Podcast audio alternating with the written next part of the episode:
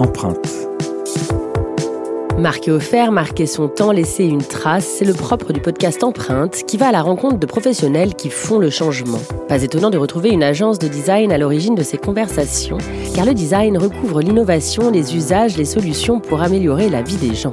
Et à l'ère où les marques et les entreprises sont partie prenante du changement de demain, le design devient clé pour révéler leurs engagements sociaux, sociétaux et environnementaux. CBA vous propose de découvrir son écosystème de changemakers, des femmes et des hommes qui proposent des solutions concrètes pour faire évoluer les marques, les entreprises, la société, les gens, le monde finalement. Bienvenue dans l'univers d'empreinte.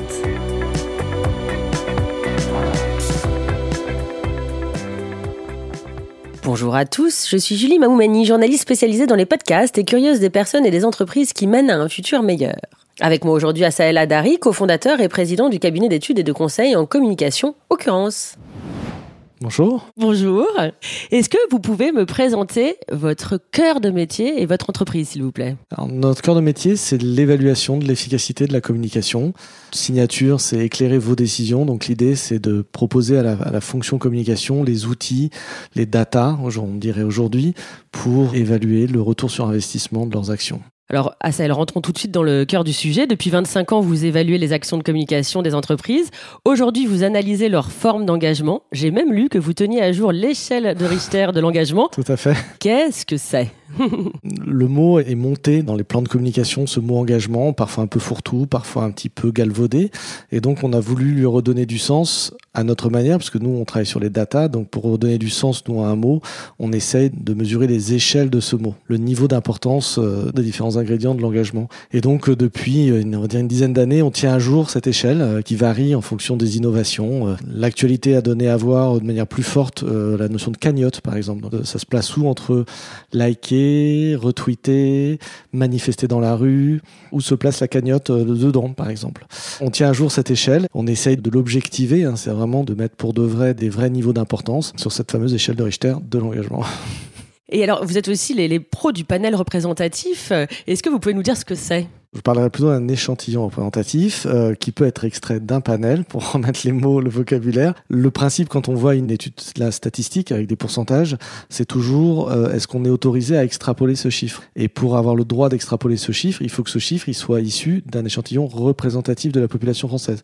Sans faire un long cours, par exemple, quand vous voyez une étude représentative de la population française, c'est-à-dire que c'est représentatif selon cinq critères hommes-femmes, les catégories socio-professionnelles, l'agglomération, l'âge et pas d'autres en fait. Il y a bien un certain nombre de critères et c'est en ce nom-là, en ce nom, au nom de ces critères qu'on a le droit de dire les Français pensent que. Si je fais une étude avec, euh, même si j'interroge 5000 personnes, mais qui a 70% d'hommes euh, français, je n'ai pas le droit de dire les Français pensent que, parce qu'en France, il y a 51% de femmes et 49% d'hommes.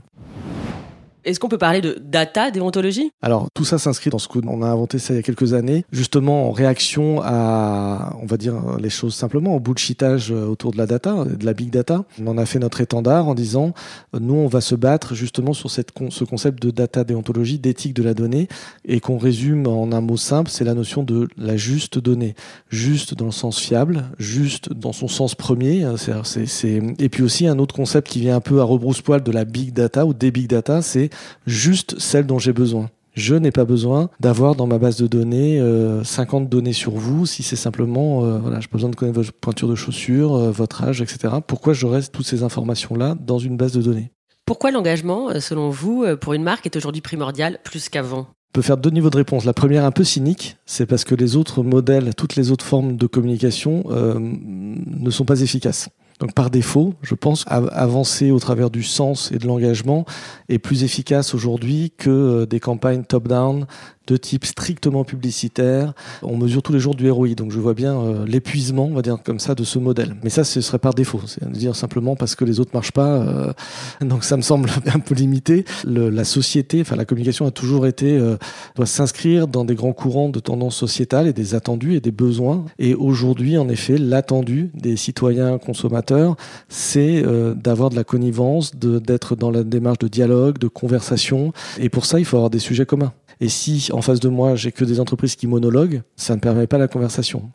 Donc, c'est important pour une entreprise d'avoir des convictions, du saut de leadership, d'avoir des éléments saillants, mais aussi d'être en capacité de les proposer à ses publics et d'accepter la réponse d'accepter la contradiction, d'accepter d'être parfois euh, critiqué. Donc ça, c'est une gymnastique, c'est euh, du stretch, c'est de la, c'est du yoga mental qui n'est pas toujours euh, évident quand vos muscles. moi, je, fais souvent cette métaphore musculaire, c'est que quand des marques on, on a appris à des marques ou des marques ont simplement fait de l'haltérophilie pendant 20 ans et qu'on leur dit en fait aujourd'hui c'est plus l'haltérophilie, c'est le yoga. Au début, ça pique. Ça pique un peu. Justement, je voulais, je voulais vous demander si vous, ça, ça, vous arrivait de faire des études pour les marques et que ces dernières restent malgré tout bloquées et ne veulent plus avancer. Est-ce que justement, est-ce qu'ils n'arrivent pas à passer de l'haltérophilie oui, au yoga Oui, c'est compliqué. C'est parce que c'est pas que euh, c'est pas qu'un sujet de volonté. C'est un sujet de processus interne. C'est un sujet de prise de décision. C'est un sujet de euh, on a toujours fait de cette manière-là. Si on pouvait faire autrement, ça se saurait. Enfin, tous ces mots-là, je les entends euh, tous les jours, tous les matins, etc. On ne sait plus pourquoi on fait ça, mais on l'a toujours. Enfin, pourquoi vous allez à ce salon? Pourquoi vous faites des salons professionnels? Bah parce qu'on ne peut pas ne pas les faire. Ah, tiens, et ça suffit pour décider. Et donc en fait, c'est vraiment le passage de à l'action. Euh, évidemment, avant l'action, il y a forcément le besoin d'une envie, hein, d'une prise de conscience. Donc c'est pour ça que le rôle aussi des communicants, il est aussi là pour jouer ce rôle de vigie et de dire autre chose est possible. Et après, il y a une force euh, qui est parfois compliquée pour la fonction com, c'est cette force d'embarquement. Il faut arriver à embarquer tout le monde pour dire on va faire autrement. Et ça, euh, il suffit pas d'avoir envie. Est-ce que vous diriez à Sahel qu'aujourd'hui, les marques, les entreprises ont besoin de mener plus d'études qu'avant? Je dirais qu'elles ont besoin de plus écouter qu'avant. Donc en fait, comme les études sont des formes d'écoute, on connaît tous la petite blague, on a deux oreilles, une bouche, c'est qu'on devrait écouter deux fois plus qu'on parle. D'ailleurs, c'est bien euh, de, de, dire cette phrase pour un podcast, je trouve ça intéressant. Je pense qu'aujourd'hui, les marques, encore une fois, comprennent que le monologue n'est plus possible. Je ne peux être crédible en tant qu'émetteur que si je consens déjà à vous écouter et à vous reconnaître à peu près comme mon égal. Donc ça c'est nouveau, euh, ça aussi, ça au début il faut se déboucher les oreilles, hein. il faut il faut même parfois euh, se, carrément se fabriquer des oreilles qu'on avait euh, quand même oublié qu'on les avait. On a évidemment des techniques de social listening, c'est-à-dire d'écoute des réseaux sociaux, mais je rappelle aussi que les réseaux sociaux ça n'est pas la France, ce n'est pas le monde. Les Français qui sont sur Twitter, ce n'est pas la France. C'est intéressant, hein, de, on en fait beaucoup, on écoute, on veille, on alerte, mais c'est pas représentatif non, pour par exemple, des mots. Exactement, c'est ce que j'allais dire. Donc c'est exactement ça, c'est que Twitter n'est pas représentatif de la population française, mais c'est un bon lieu d'écoute. Il y a pas de certaines ou de certaines personnes. Exactement, il y a des trous entiers dans Twitter, dans Facebook, euh, etc. Donc euh, c'est intéressant, mais pas suffisant. Donc il faut aussi ces fameux parties prenantes, voire même, je parle souvent de parties intégrantes, euh, parties dialogantes. Il faut aller aussi physiquement euh, les voir, discuter et se laisser convaincre. Combien de marques se laissent convaincre? Pas beaucoup. Hein. combien de marques se laissent convaincre?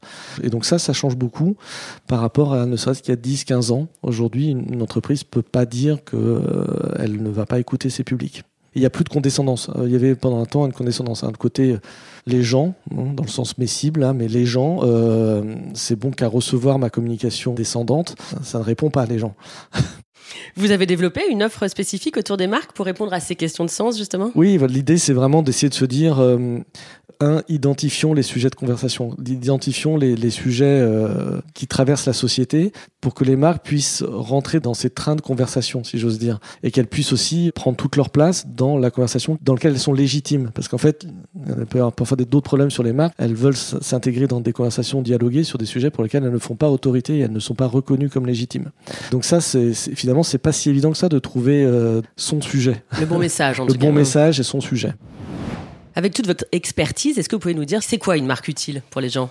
Alors justement, bah, une marque utile pour moi, c'est celle qui va s'emparer d'un sujet qui fait à la fois sens pour son offre, son service, son produit, et qui est euh, audible dans la société, qui va remplir un, besoin, une attente sociétale forte. Euh, et là, d'un seul coup, il y a ce sentiment de, totalité d'utilité, c'est-à-dire euh, je ne me déjuge pas dans mes fondamentaux de marque et en même temps, j'entre dans un espace où je suis, j'allais dire presque attendu, accueilli en fait.